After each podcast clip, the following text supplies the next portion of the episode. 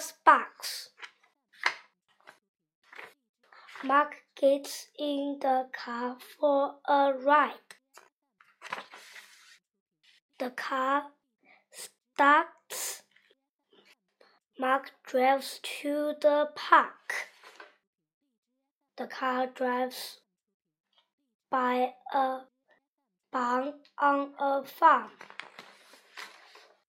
The car drives by a barking dog in a yard.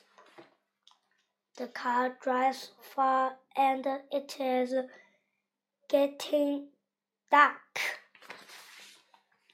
Mark sees a spark. Mark stops the car.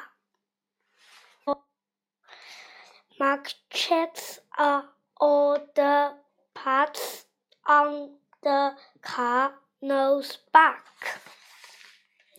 But now it is too dark for the park. Mark is sad that is, it is too dark for the park.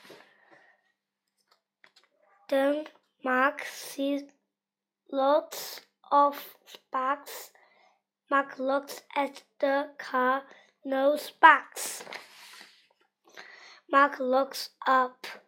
Mark sees the sparks. The sparks are the stars.